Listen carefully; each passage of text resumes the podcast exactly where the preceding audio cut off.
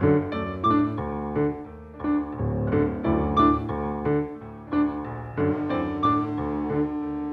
semaine d'actualité. Pierre-Édouard Deldic. Bonjour, merci d'être au rendez-vous. Nous allons, comme chaque samedi à cette heure-ci, revivre 7 jours d'événements sur la planète grâce au reportage des envoyés spéciaux et des correspondants de la radio. Reportage que nous avons sélectionné pour vous, comme chaque samedi. Nous nous rendrons ainsi en Pologne, au Kurdistan, au Mali, au Soudan, au Burkina Faso, par exemple. Internet en mal de démocratie, c'est le titre du dossier de la revue Esprit, notre partenaire en ce mois de novembre. Et nous sommes en compagnie de sa directrice, Anne-Lorraine Bujon, bien sûr. Bonjour Anne-Lorraine. Bonjour Pierre-Édouard. Un numéro consacré donc à l'Internet. Je précise tout de suite que euh, je rappelle qu'Esprit, la revue Esprit, c'est aussi sur Internet. Esprit, c'est 10 numéros par an, mais c'est aussi des articles qui paraissent euh, en continu sur notre site internet www.esprit.presse.fr. Et c'est aussi un petit mot d'esprit qui part euh, tous les vendredis soirs euh, pour ceux qui souhaitent le recevoir. Et c'est gratuit. Le petit mot d'esprit est gratuit, absolument. Une semaine d'actualité donc, un magazine que vous pouvez écouter, télécharger sur le site de la radio, sur votre plateforme préférée et bien sûr sur l'application RFI Pure Radio.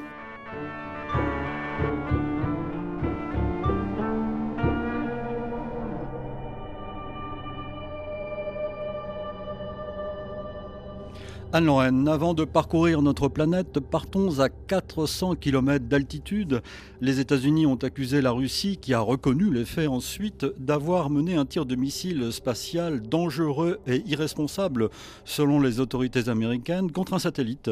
Selon Washington, cette démonstration de force a menacé la sécurité des astronautes à bord de la Station spatiale internationale en raison des débris orbitaux générés par l'explosion.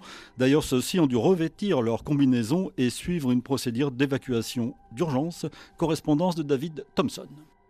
Lundi matin, les sept passagers à bord de l'ISS se tenaient prêts pour le scénario catastrophe. Tous réfugiés dans leur vaisseau, amarrés à la station spatiale internationale, prêts à évacuer en urgence vers la Terre. L'alerte a été donnée en raison de la formation d'un gigantesque champ de débris orbitaux risquant de heurter la station spatiale. Ces débris, qui ont menacé la sécurité des sept astronautes, n'ont rien de naturel, selon Washington, qui met directement en cause une démonstration de force de la Russie à 400 km au-dessus de nos têtes. Selon les États-Unis, les Russes ont tiré un missile test à ascension directe pour détruire l'un de leurs propres satellites inactifs depuis les années 80. Une action militaire irresponsable et dangereuse, déplore le porte-parole du département d'État américain, qui a généré plus de 1500 débris orbitaux qui menacent désormais d'Inet Price les intérêts de toutes les nations et relance les craintes de voir l'espace transformé en nouveau champ de bataille entre grandes puissances.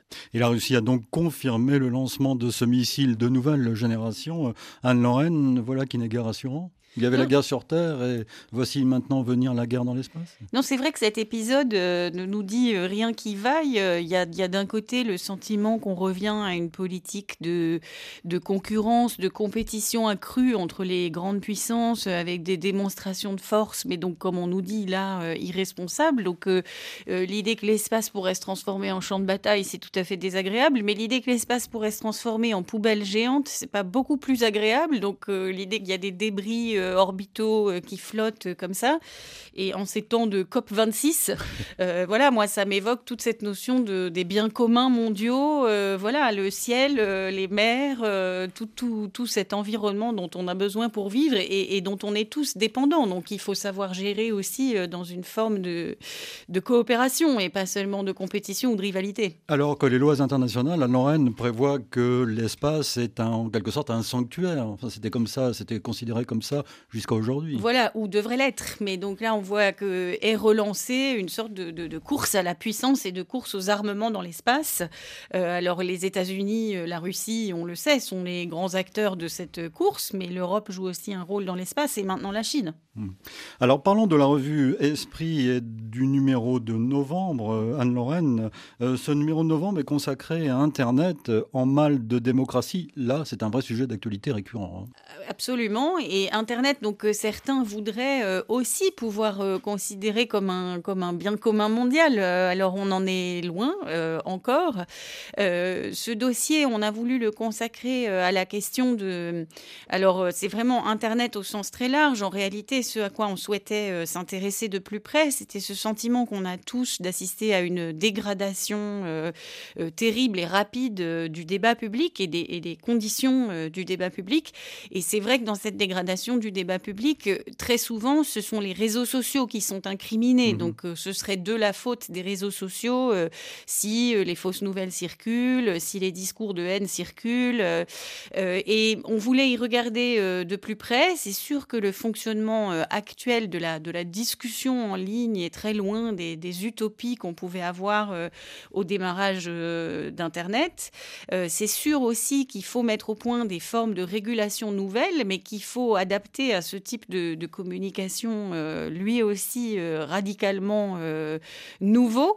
Mais encore faut-il bien comprendre ce qui se passe si on ne veut pas se tromper sur les régulations à mettre en place. C'était un peu l'objet du dossier, c'est comprendre vraiment ce qu'Internet fait au débat public, ce qu'Internet fait à la notion même d'espace public. La régulation très difficile, régulation qui se heurte aussi à certaines mauvaises volontés y compris et surtout peut-être de la part des opérateurs d'Internet. Bien, sûr, ce des réseaux sociaux, par exemple, des, grands, des GAFAM. Ce qui est très difficile dans toute cette question des réseaux sociaux, c'est qu'il faut compter avec des acteurs euh, variés, différents, qui ont des stratégies différentes.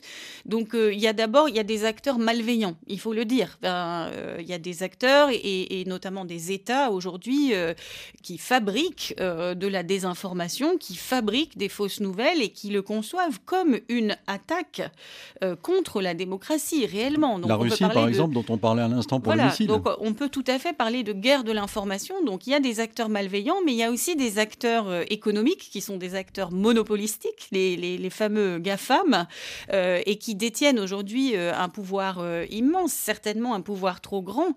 mais il faut comprendre comment est-ce qu'on peut contraindre, réguler, contrôler les GAFA sans non plus tuer la poule euh, aux œufs d'or, pas seulement pour des raisons économiques, mais, mais parce qu'il ne faut jamais perdre de vue tous les bienfaits aussi que nous a apporté euh, cette communication numérique. Et puis de toute façon, on ne reviendra pas en arrière. Et puis il y a les usagers eux-mêmes qui sont des acteurs euh, aussi très importants de cette équation. Comment est-ce qu'on utilise les réseaux sociaux? Pourquoi faire? Qu'est-ce qu'on va y chercher? Pourquoi est-ce qu'on partage des fausses nouvelles? Et puis il y a les États. Donc il y, a, il y a toutes sortes d'acteurs dans ce champ. Euh, et c'est pour ça que c'est intéressant d'essayer de, bien comprendre ce qui s'y passe, encore une fois, avant de chercher à le réguler. Et des opérateurs qui sont parfois plus forts presque que les États. Oui, alors on a beaucoup parlé ces temps-ci de Facebook euh, avec euh, la lanceuse d'alerte mhm. française euh, Haugen qui a dénoncé des manœuvres qui consistent réellement à, manipuler en réalité les utilisateurs pour obtenir d'eux certains types de comportements.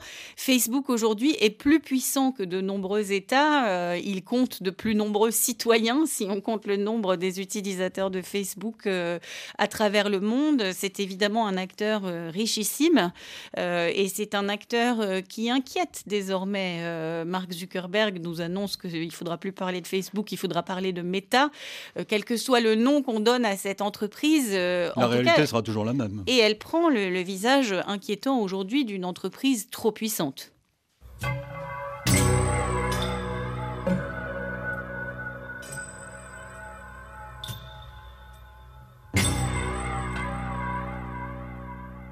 Sept jours dans le monde.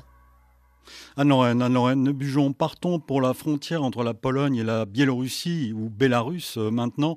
Avant un retour à une situation plus apaisée, jeudi, la présence de milliers de migrants a donc continué cette semaine à entretenir une vive tension, pour le moins entre les deux pays, entre l'Union européenne et le régime de Minsk. Écoutez par exemple ce que nous disait en Pologne Damien Simonard mardi. Il ne se passe plus un jour sans que des migrants essayent de traverser la frontière.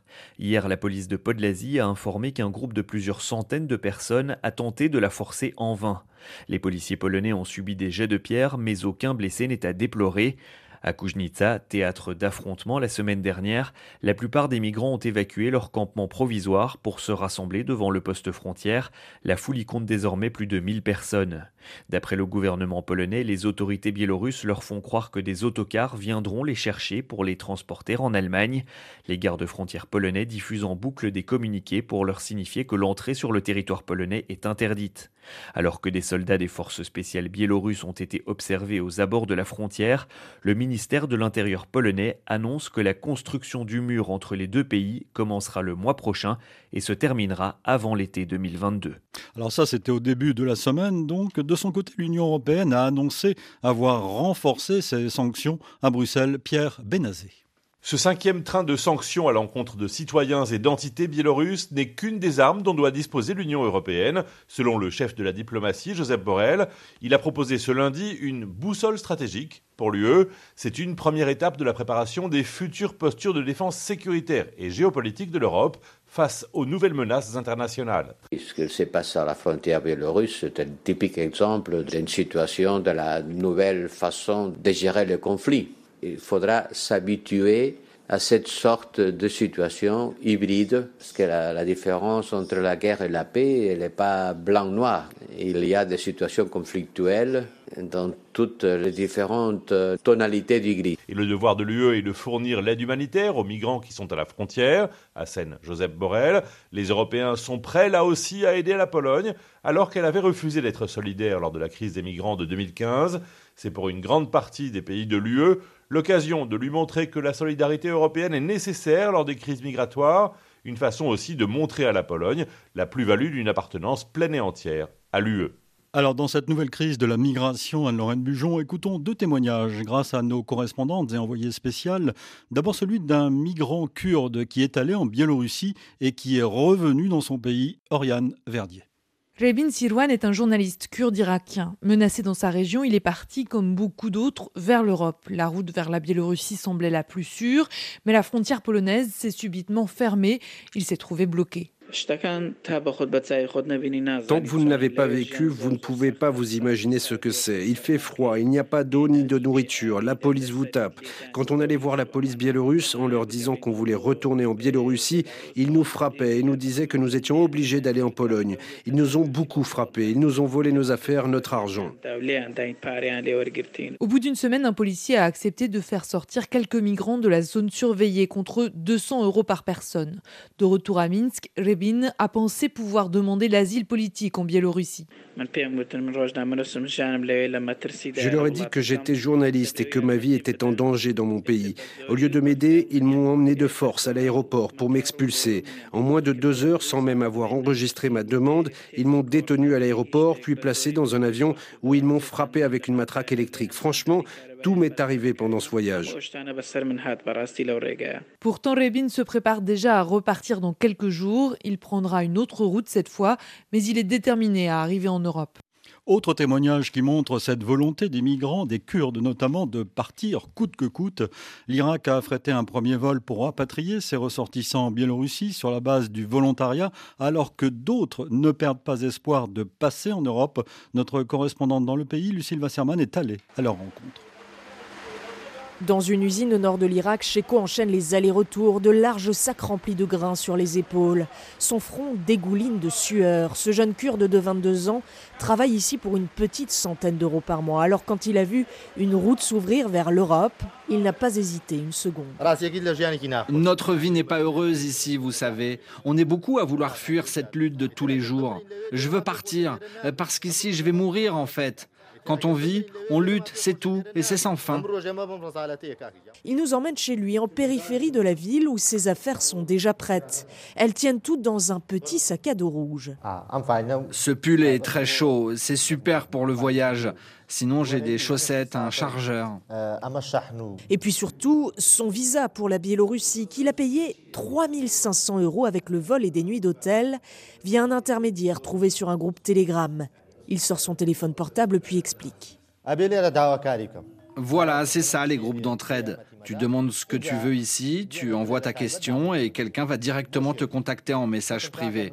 Moi, on m'a dit que ce mec était plutôt fiable, qu'il pouvait m'avoir le visa en Iran, donc je l'ai rencontré et j'ai déposé l'argent.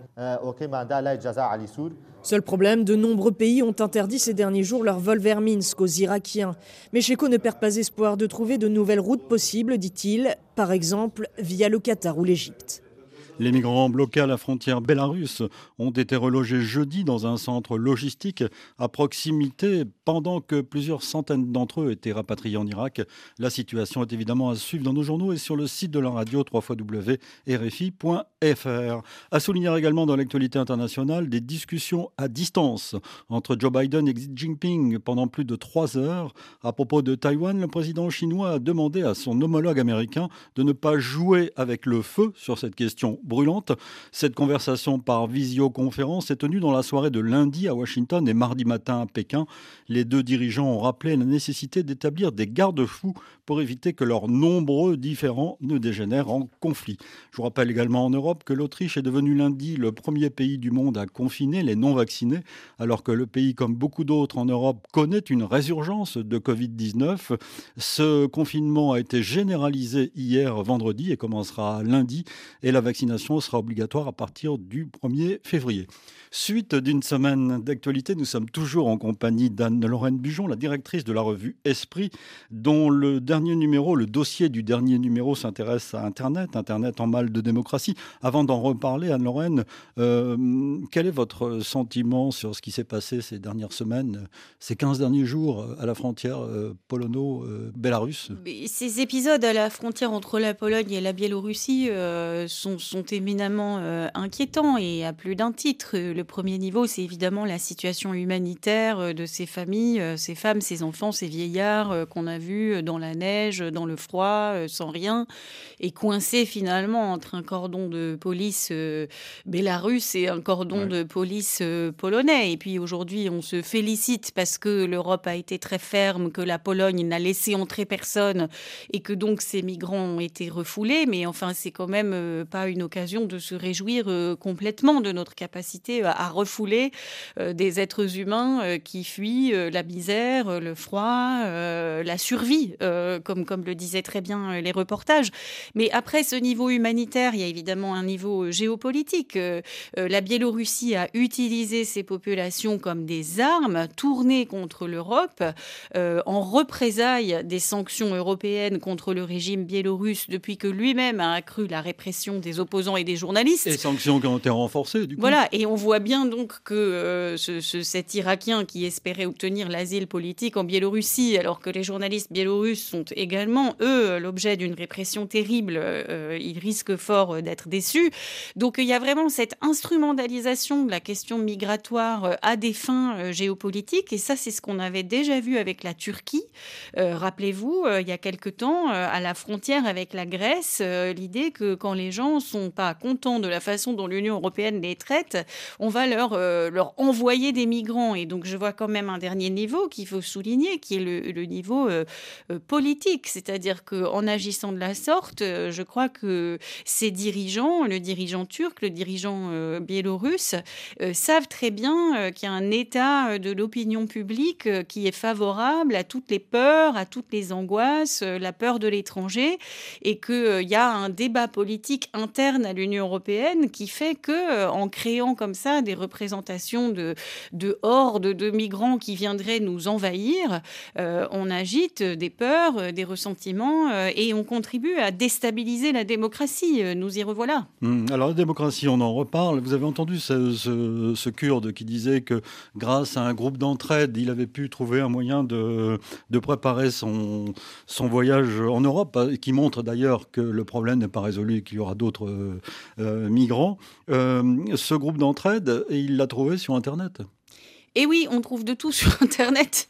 Euh, on avait vu aussi, euh, malheureusement, au moment des attentats terroristes, qu'il y a, de toutes sortes de choses sur Internet pour fabriquer des bombes, pour organiser des réseaux de passeurs. donc, on trouve le pire comme le meilleur, ce qui nous renvoie au, besoin de, contrôler et de réguler, mais avec le sentiment que le, le contrôle et la régulation courent toujours derrière une technologie qui va plus vite. Et dire que certains, Lorraine, pensaient il y a très longtemps maintenant que l'Internet pourrait être un instrument, un outil de diffusion de la culture dans le monde, euh, c'est pas tout à fait ce qui s'est passé. Hein. Alors ça s'est passé aussi quand même. C'est bien ça qu'il faut pas perdre de vue. C'est-à-dire que euh, Internet a permis, euh, en effet, des formes de démocratisation euh, et d'accès.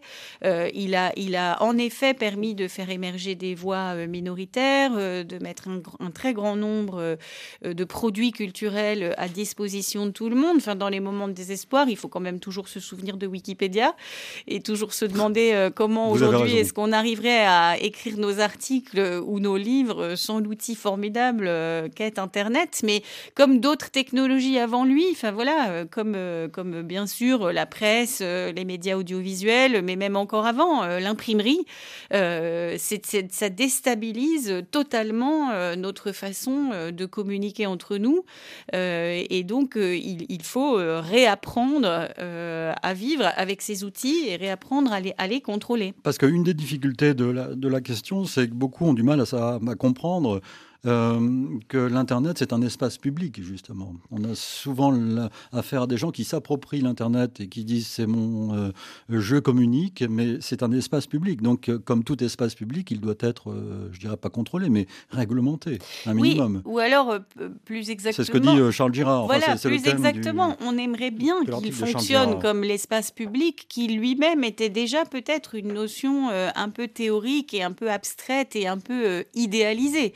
Donc, donc euh, Charles Girard euh, nous rappelle dans son article euh, ce qu'était cette, cette notion d'espace public qui était constitutive de la démocratie, la possibilité donc qu'on pouvait avoir de communiquer avec autrui à égalité, avec une publicité des échanges et une liberté de chacun de s'exprimer. Donc il dit dans, dans la, le, travail par exemple du philosophe allemand Jürgen Habermas, euh, l'idéal, c'était celui du salon, mhm. où on avait une conversation euh, entre pairs, entre gens euh, éduqués, donc avec ces trois principes, égalité, publicité, liberté, et qui permettait la, confrontation des opinions éclairées, informées, et que donc que chacun se fasse un avis et, et puisse ensuite fonctionner comme un citoyen éclairé et prendre part à la décision collective. Donc on voit bien quand je le décris comme ça que c'est assez idéalisé, et que sans doute ça n'a jamais jamais vraiment fonctionné comme ça.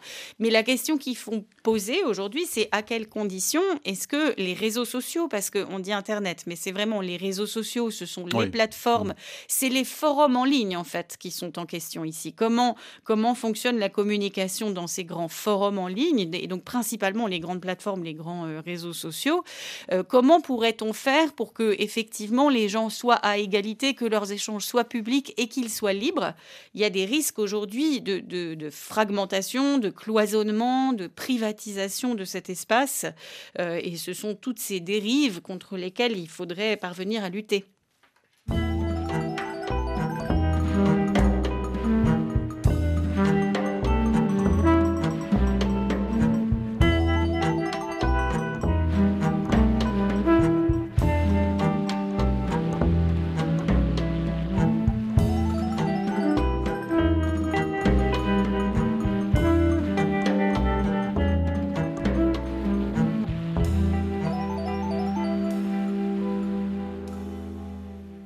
Semaine d'actualité. Et nous allons nous arrêter en France, Anne-Lorraine Bujon. La France face à un rebond épidémique de Covid. Le taux d'incidence a franchi la barre des 100 cas pour 100 000 habitants. Le niveau des contaminations est moins marqué pour l'instant que chez certains des pays voisins, comme l'Allemagne, la Belgique ou l'Autriche. On en parlait à l'instant. Mais la dynamique de l'épidémie est clairement à la hausse et pour faire face, les autorités misent tout particulièrement sur la vaccination. En politique, la puissante association des maires de France a un nouveau président en la personne de David Lisnard le maire LR de Cannes. C'est à noter dans le contexte de la campagne présidentielle qui a commencé, ça n'a échappé à personne, Lucille Gimbert. Mauvaise nouvelle pour Emmanuel Macron. Les maires ont choisi une AMF de combat, déplore-t-on dans le camp du perdant Philippe Laurent. Le centriste défendait une posture de dialogue avec l'exécutif. Vainqueur, le maire de Cannes, David Lisnard, permet à LR et à son numéro 2 socialiste de garder le pouvoir au sein du lobby des maires. Et il compte poursuivre sur la ligne de son prédécesseur qui avait fait de l'AMF un grand opposant au président. La ligne qui a été choisie est une ligne claire. C'est la ligne de l'indépendance de l'AMF. Après avoir supprimé la taxe d'habitation qu'encaissaient les communes et après des déclarations peu appréciées en début de mandat, le chef de l'État a fait des efforts, reconnaît le nouveau président de l'AMF. Les discours sont beaucoup plus flatteurs à l'égard des maires. Nous avons vu que les maires comme les préfets apprenaient a posteriori un certain nombre de décisions, y compris pendant la crise Covid, donc ce qui nuance un peu ces discours. Je crois que le rôle de l'AMF, c'est d'être euh, vigilante. Les maires, en première ligne pendant le mouvement social des Gilets jaunes et durant la crise sanitaire, veulent être reconnus et avoir les moyens d'agir. Quant au nouveau patron de leur association, même s'il a promis d'être neutre jusqu'à l'élection présidentielle, il entend bien peser dans les débats nationaux à venir. La France en Afrique, maintenant Anne-Lorraine, au Mali précisément, après huit années de présence ininterrompue, la force Barkhane, dans le cadre de sa réorganisation, a remis les clés du poste avancé de Thessalite au FAMAS ce week-end. Lundi, le dernier avion rapatriant les soldats français s'est posé sur la base de Gao. Reportage de Franck Alexandre sur le tarmac de l'aéroport de la force Barkhane. Sur l'aéroport de Gao, il est sorti le dernier du dernier avion en provenance de Thessalite, le capitaine Florent Chasseur Alpin, un physique de montagnard officiellement dernier commandant du poste avancé le plus au nord du Mali. Et ses premières pensées sont pour le capitaine Sidibé, son homologue malien, nouveau patron de Thessalite. Je voyais qu'il n'était pas aussi, euh, content de ça de nous voir partir. il a les clés de la maison et ça lui de tout seul et je pense qu'il le réalise aussi euh, que depuis euh, ce matin. Il a une poignée de main assez franche. Euh, j'ai vu dans son regard qu'il était euh, assez reconnaissant du travail qu'on a pu faire, mais qu'il a compris que la, tâche qui était la sienne désormais allait être compliquée. Je lui ai dit de, prendre soin de ses hommes. Je lui ai redit tout de suite mettre son tube mortier au centre de la PFDR parce qu'il va en avoir, je pense, besoin. De rapidement basculer en, mode survie. il est l'unité malienne la plus au nord de son pays et c'est pas une mince affaire. Quoi. Pour raconter que sur lui-même et je lui ai bien fait comprendre ça. La tâche sera difficile, la force Barkhane le sait. Alors en guise de réassurance, l'armée française a prévu d'apporter tout l'appui aérien possible aux forces armées maliennes qui seraient prises à partie par les groupes terroristes. Vous écoutez Réfi, vous avez raison. Une semaine d'actualité en l'occurrence. Nous sommes en compagnie d'Anne-Lorraine Bujon, la directrice de la revue Esprit, notre partenaire, nos amis d'Esprit, euh, qui consacre ce mois-ci dans le numéro de novembre un dossier Internet intitulé Internet en mal de démocratie. Euh, la, la, résurgence du Covid est à noter aussi euh, en France, Anne-Lorraine. ce qu'il faut noter à propos de, de politique et de l'élection du nouveau président de des maires de France, c'est que euh, les élus locaux ont gagné en importance aujourd'hui. Même si Emmanuel Macron, il y a quelques années, les considérait comme euh, des, en quelque sorte des élus secondaires. Oui, euh, bah, précisément, il a été beaucoup question après l'élection d'Emmanuel Macron, euh, peut-être d'un manque de, d'intérêt ou de reconnaissance du travail des élus locaux et qu'il avait ensuite payé, lui, politiquement, le, prix aussi d'un manque d'ancrage local. Ce qui est vrai aussi, c'est que pendant l'épidémie, eh on a eu beaucoup d'occasions de réfléchir au meilleur niveau pour organiser justement la, réponse euh, sanitaire euh, à la crise. Et tout le monde a loué plus ou moins la liaison euh, maire-préfet, en fait. Hein, voilà, avec donc ces deux niveaux du local et de l'État. à la revue Esprit, on avait fait un dossier que je me permets de rappeler, intitulé Changer d'État. C'est en avril 2021 qu'on avait fait ce dossier, justement pour interroger la façon dont les nouvelles conditions dans lesquelles on vit, donc là on était en pleine crise sanitaire et c'était un des exemples de ces nouvelles conditions, mais il y avait aussi notre nouvelle condition écologique, notre nouvelle condition numérique, euh, incite à revoir justement l'articulation entre ces différents euh, niveaux, euh, le pouvoir local et le pouvoir de l'État national. Et à ce moment-là, on avait fait un entretien avec Philippe Laurent, dont il a été question, donc le maire de Sceaux en région parisienne et ici candidat malheureux, À, cette, à cette élection. et Philippe Laurent avait un certain nombre de remarques tout à fait intéressantes sur ben, cette impossible décentralisation en France, quand bien même on sent une appétence nouvelle pour une démocratie plus locale, plus participative. Ce qui était d'ailleurs le thème du numéro précédent. Il y avait des articles très intéressants sur cette notion de démocratie euh, en France euh, aujourd'hui. J'ai oublié de noter qu'il y avait dans Esprit, quelle erreur de ma part, euh, des articles intéressants sur l'Afghanistan au début du, magazine, et notamment sur la définition de, de ce qu'est un taliban finalement. C'est un, article de Gilles Donrosoro. C'est la rubrique euh, à plusieurs voix qui ouvre chaque numéro mensuel de la revue et où on rassemble toujours euh, cinq ou six articles d'éclairage, d'analyse d'opinion sur l'actualité nationale ou internationale. Et il y avait ici euh, deux articles sur l'Afghanistan.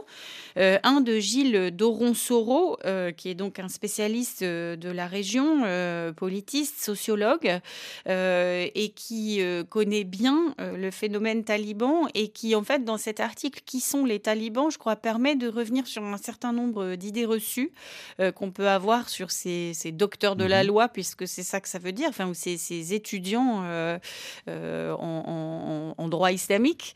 et donc, il rappelle comment ces réseaux se sont constitués en exil au Pakistan. il rappelle aussi le point auquel les talibans s'appuient sur leur capacité à régler des litiges au niveau local et comment c'est ce qui leur permet d'asseoir une certaine autorité, crédibilité. Euh, comment ils essayent aussi de reconstituer un État national. Euh, mais tout ça ne les rend pas sympathiques pour autant parce qu'ils terminent, voilà, il termine son article sur une évocation du conflit entre fondamentalistes et modernistes, et il dit que ce, conflit euh, est réellement euh, insoluble et qu'on aurait bien tort d'espérer en quelque sorte des talibans qu'ils se, normalisent.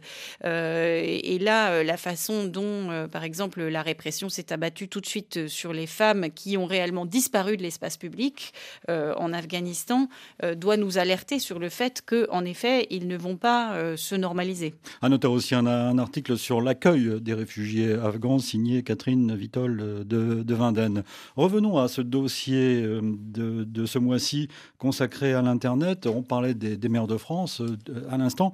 Euh, L'Internet a modifié la façon de faire la politique aussi profondément. Euh, et quand les gens parlent aujourd'hui euh, de populisme euh, et ensuite expliquent que les réseaux sociaux ont, pu favoriser des formes de populisme, je, crois que ça n'est pas la bonne manière de formuler les choses et qu'il faut voir vraiment le rôle constitutif que joue cette, cette communication numérique dans un certain nombre de mouvements politiques aujourd'hui. Alors c'est le cas par exemple des Gilets jaunes dont il a été mhm. question rapidement dans l'un de vos reportages. on sait le rôle qu'ont joué les réseaux sociaux euh, dans la mobilisation et dans l'organisation euh, des manifestations de Gilets jaunes.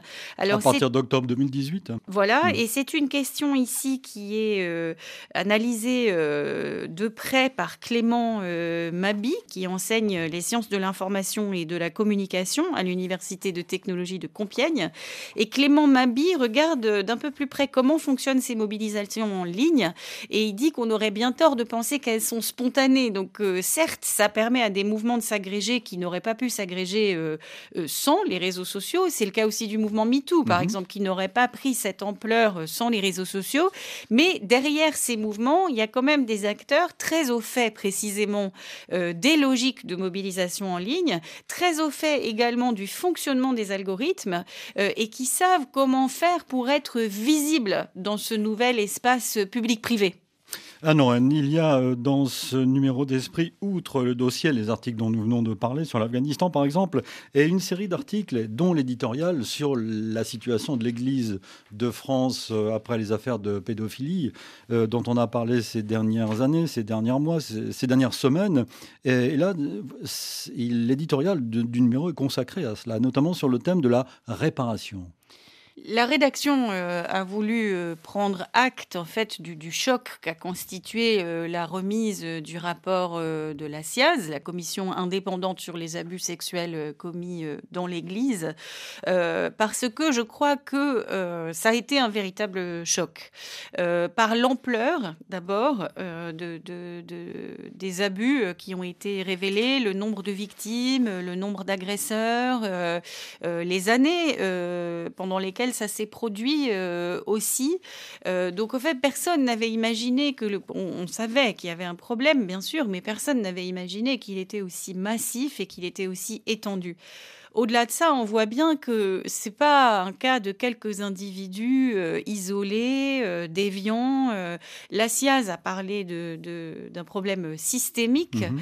et en effet a été amené à s'interroger sur la façon dont le fonctionnement même de l'Église a rendu possible peut-être ces abus et aussi le fait qu'on les passe sous silence, ce qui est comme une, deuxième manière euh, d'abuser de ces victimes. Non seulement elles ont souffert, elles ont été atteintes dans le, dans le lieu de leur intimité, mais en plus ensuite on a nié pendant de très longues années euh, ce qui leur était arrivé.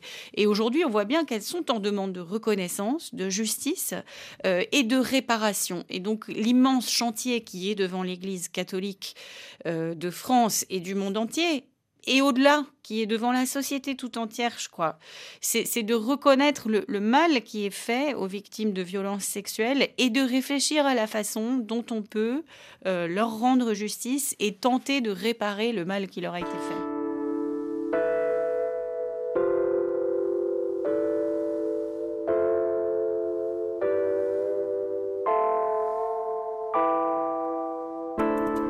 Pour nous écrire par courriel, semaine.actu.rfi.fr. Notre adresse électronique, merci pour vos messages. Un salut à quelques-uns de nos auditeurs sur le continent africain. Je suis auditeur d'une semaine depuis 2007, lorsque j'étais étudiant en journalisme et communication à Dakar. À mon retour dans mon pays, en Mauritanie, en 2013, j'ai exercé le métier de journaliste jusqu'en 2019. Et depuis 2020, je suis à la frontière entre la Mauritanie et le Mali, dans une organisation humanitaire. Et chaque samedi, j'écoute l'émission, écrit Diallo Abou Amadou Abou, que nous remercions évidemment. Bonjour également à Amadou Mbabé Touré qui nous écoute lui avec fidélité à Ouagadougou. Je salue également Laurent à Posotomé au Bénin, Babacar à Fatik au Sénégal, Ibrahima et Alexandre Emmanuel à Conakry, Alil à Yaoundé, Abel à Lomé et Etelé à Kinshasa.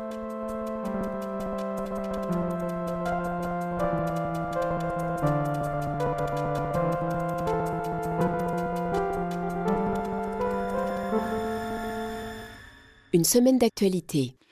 Partons pour le Soudan maintenant, Anne-Lorraine Bujon. Le pays a connu mercredi sa journée la plus sanglante depuis le coup d'État du 25 octobre. Au moins 15 manifestants ont été tués dans l'agglomération de Khartoum, mais les opposants ne baissent pas les bras. C'est le cas notamment de Mariam, qu'a rencontré notre envoyé spécial Florence Maurice. Elle nous reçoit en toute discrétion. Depuis le putsch du 25 octobre, dans le comité de résistance de Mariam et en dehors des jours de manifestation, on fait profil bas pour éviter les arrestations. Ça devient uh, compliqué pour notre sécurité. On a eu l'impression que nous étions surveillés, donc on a décidé de changer de lieu pour chacune des réunions et d'aller faire imprimer nos tracts dans un autre quartier pour qu'on ne nous reconnaisse pas. Avant décembre 2018, Mariam n'avait jamais manifesté. Très vite, elle a pourtant fait sien le slogan phare de la révolution, justice et liberté. Liberté en tant que citoyenne d'exprimer mes opinions sans avoir peur d'être arrêtée et liberté en tant que femme. Je ne veux plus avoir peur d'être harcelée par la police juste parce que je n'aurais pas porté correctement le voile. On a connu le goût de la liberté et on ne peut pas revenir en arrière. Pour cette jeune femme, la résistance engagée depuis le 25 octobre est une course de fond. On garde l'espoir peut-être que les gens ne vont pas sortir dans la rue à toutes les manifestations que nous organisons mais on sait que nous avons leur soutien. Quand on se mobilise dans la rue, ils nous répondent en faisant le signe de la victoire. Donc on sait qu'un jour, le coup d'État finira par échouer. Pour nous, c'est une question de vie ou de mort. On ne peut pas avoir sacrifié toutes ces vies pour rien. Plus ils nous oppresseront et plus nous nous battrons, conclut la jeune femme, avant de se rendre à une réunion de son comité pour débattre de la tactique à adopter pour poursuivre la mobilisation malgré la répression. La situation est à suivre dans nos journaux. En Ouganda, l'État islamique a revendiqué les deux attaques à la bombe qui ont frappé le centre de Kampala mardi matin. des attaques attribuées par les forces de l'ordre au groupe des ADF, les forces démocratiques alliées, originaires d'Ouganda mais basées dans l'est de la République démocratique du Congo. À Kampala, Lucie Mouillot, notre correspondante, a pu mesurer la peur des habitants mercredi. Un jour après les attaques à la bombe, Grèce, vendeuse de rue à une centaine de mètres du commissariat visé par l'un des assaillants, est partie travailler la boule au ventre. Je me souviens du bruit quand ça a explosé, j'avais peur. J'ai tout de suite couru jusqu'à chez moi. Pour éviter les foules des transports publics, Grèce a décidé de marcher jusqu'au centre-ville ce mercredi matin. Elle rentrera chez elle plus tôt que d'habitude, dès le milieu de l'après-midi. Après ce qui s'est passé, j'avais peur de venir aujourd'hui. Je pensais que toutes les routes seraient fermées, mais heureusement, j'ai quand même pu travailler un peu. Seule la rue du commissariat central reste bloquée à la circulation. Un peu plus loin, Daniel tient un stand de boissons et de gâteaux en bord de route. Au lendemain des attentats, les rues étaient bien plus désertes que d'habitude. Il y a bien eu quelques clients, mais tous avaient peur pour leur sécurité. D'ailleurs, la plupart des bureaux des alentours sont encore fermés, tout comme le supermarché d'à côté. Les patrouilles des forces de l'ordre sont déployées massivement dans le quartier et dans le reste de la capitale. Le porte-parole de la police métropolitaine encourage la population à rester en état d'alerte élevé, car selon lui, les menaces sont toujours importantes. Et la police dit avoir abattu cinq membres présumés des ADF qu'elle soupçonne d'avoir commis le double attentat qui a fait donc des morts. 21 euh, suspects auraient en outre été arrêtés dans tout le pays. Anne-Lorraine Bujon, partons maintenant pour le Burkina Faso après l'attaque du détachement de gendarmerie de Inata dans la province de Soum dimanche dernier. Bilan plus de 50 gendarmes qui étaient en outre en rupture de vivre depuis des jours et quatre civils tués. Des centaines de personnes ont manifesté à Ouagadougou pour exprimer leur colère face à la dégradation récurrente de la situation sécuritaire. Dans les cafés ou lieux de rencontres habituels des Ouagalais, le sujet principal des conversations, c'est la violence des attaques et les difficultés du gouvernement à y faire face qui animent les débats. Reportage par exemple de notre correspondant Yaya Boudani. Réunis à la place de la Nation, les manifestants tentent de rejoindre le Premier ministère sans succès. Comme Herman Tassambedo du mouvement Carton Rouge, ils crient leur colère face à la récurrence des attaques terroristes et leur bilan macabre. On a l'impression qu'on envoie nos frères, nos enfants, nos oncles à l'abattoir tous les jours les condoléances. Combien d'orphelins sont là? Qui va s'en occuper d'eux Dans les cafés ou lieux publics, c'est la dernière attaque contre la gendarmerie à Inata qui alimente également les causeries. Aloïse Kabouré, entrepreneur dans les travaux publics, et Ousmane, un commerçant, se posent les mêmes questions depuis six ans maintenant. On ne sait plus à quel sens se vouer. On ne sait pas qu'est-ce qui ne va pas. En quelque sorte, on ne sait même plus exactement euh, ça est à quel niveau concrètement? Mais vraiment, c'est révoltant. Personne n'est content parce que vu la situation sécuritaire qui se passe ici au Burkina, personne n'est en sécurité. Depuis que le Burkina Faso est Burkina Faso, on n'a jamais vécu ça. Face à la situation, certains Ouagalais appellent à l'union sacrée de tous les Burkinabés. Par contre, d'autres pensent qu'un changement à la tête du pays serait la solution. On ne comprend plus rien.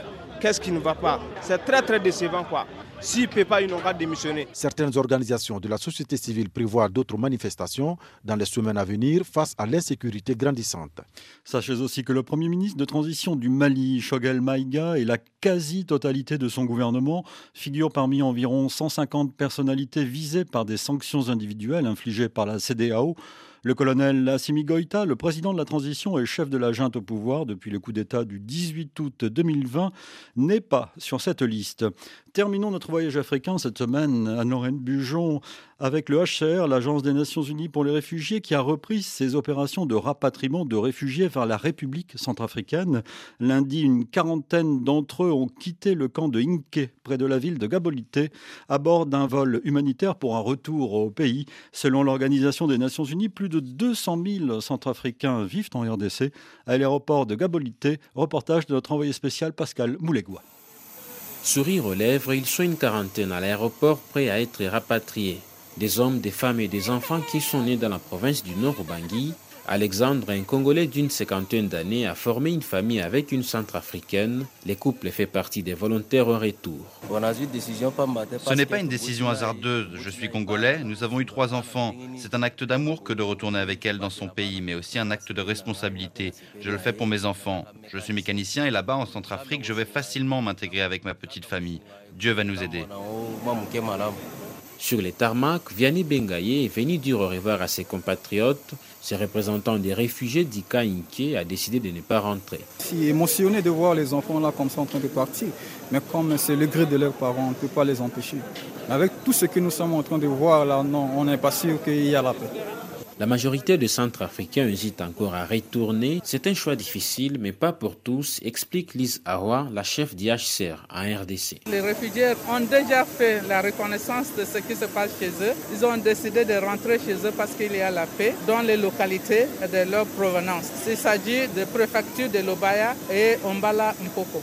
À leur arrivée en Centrafrique, l'IHCR a prévu de leur fournir de quoi vivre pendant quelques mois. Sorry, you have to glass your Suite et fin de ce numéro d'une semaine d'actualité. Anne-Lorraine Bujon, il faut préciser que sur votre site, non pas dans la revue écrite euh, papier, mais sur votre site, vous consacrez un article euh, à l'aide au développement, qui est un sujet de polémique maintenant. Hein. Oui, euh, qui est signé de Thierry Vircoulon, qui est mhm. chercheur à l'IFRI, et de François Giovalucchi, qui est un ancien de l'AFD et qui est aujourd'hui en poste à l'Université catholique de Madagascar, me semble-t-il. Et François Giovalucchi et hum, Thierry Vircoulon, après le sommet Afrique-France qui s'est tenu à Montpellier en octobre dernier, mhm. me semble-t-il, reprennent cette question euh, de l'aide au développement euh, avec un ton assez critique. Euh, ils se félicitent certes de ce que tout le monde souscrive aux objectifs de l'aide au développement et reconnaissent que c'est très important et ils rappellent qu'il y a une loi qui a été votée quasi à l'unanimité par l'Assemblée nationale française au printemps dernier, mais ils regrettent aussi très vivement euh, qu'on n'ait pas euh, bien exploré les impasses euh, de l'aide au développement telle qu'elle est conçue actuellement. Un certain nombre d'hypocrisies de l'aide au développement qu'ils dénoncent et donc ils disent mais souvent l'aide au développement c'est un outil de politique étrangère et on ferait mieux de l'assumer comme tel plutôt que de se cacher derrière des objectifs humanitaires qui n'auraient pas d'arrière-pensée politique. Ils disent oui c'est un outil de politique étrangère, assumons-le, ça n'empêche pas que l'aide au développement puisse être faite et bien faite. Euh, et il pose tout un tas de questions euh, qui fâchent euh, sur l'adéquation des objectifs de l'aide au développement aujourd'hui avec d'autres objectifs globaux prioritaires, comme celui de la protection de l'environnement, comme celui de l'émancipation des femmes, et ainsi de suite. Donc c'est un article très critique, mais aussi très précis et très fouillé sur notre site internet, donc dont je vous recommande la lecture. Alors, nous avons beaucoup parlé dans cette, ces derniers mois dans cette émission de votre projet de podcast. Et ça y est, ils arrivent. Et oui, ça y est, euh, les podcasts arrivent, on y travaille, euh, on continue depuis le printemps dernier et le moment où on avait fait appel à la générosité de, nos lecteurs et des amis de la revue Esprit pour pouvoir mener ce, projet à bien. Euh, et donc on a pu enregistrer le premier épisode, l'épisode pilote en fait d'une première série de 12 podcasts qui serait consacrés à une façon de revisiter des textes qui ont beaucoup compté pour la revue Esprit. Donc on va interroger une douzaine d'auteurs de la revue euh, aujourd'hui euh, sur des textes d'hier, des textes qui ont compté pour eux, en leur demandant d'expliquer euh, quel était ce texte important, pourquoi il a compté pour eux et surtout pourquoi c'est un texte qui gagne encore à être lu aujourd'hui. Qu'est-ce qu'on peut tirer de ce texte d'archives pour mieux comprendre l'actualité du jour? Vos vastes archives passionnantes. Des archives de la revue, donc depuis 1932, avec un certain nombre de textes tout à fait passionnants passionnants d'Aimé Césaire, de Franz Fanon, de Paul Ricoeur, d'Emmanuel Lévinas et d'autres. et donc, ce serait l'occasion de demander à des amis et auteurs de la revue aujourd'hui d'explorer un petit peu ce fond. Et si tout se passe bien, donc tout ça est encore en cours, mais nous serons prêts à diffuser les premiers épisodes dès le mois de janvier 2022. Voilà une année qui commencera bien. Espérons-le. Merci à Lorraine Bujon. Le dossier de la revue Esprit de novembre s'intitule Internet en mal de démocratie. Et on se retrouve le mois prochain, au mois de décembre. Avec plaisir. Une semaine d'actualité réalisée évidemment par Vanessa Rovansky. Nous vous donnons rendez-vous demain pour le magazine ID. Notre invité sera en quelque sorte la philosophe Anna Arendt, qui est le sujet d'un cahier de Lerne qui vient de sortir. Nous serons en compagnie de deux spécialistes de cette grande intellectuelle, grande philosophe, qui a pensé le totalitarisme notamment, Martine Lebovici et Aurore Bréjeanne. Demain dimanche à 15h10 temps universel, 16h10 heure française. Bon week-end, bonne semaine, dans un instant un nouveau journal sur RFI.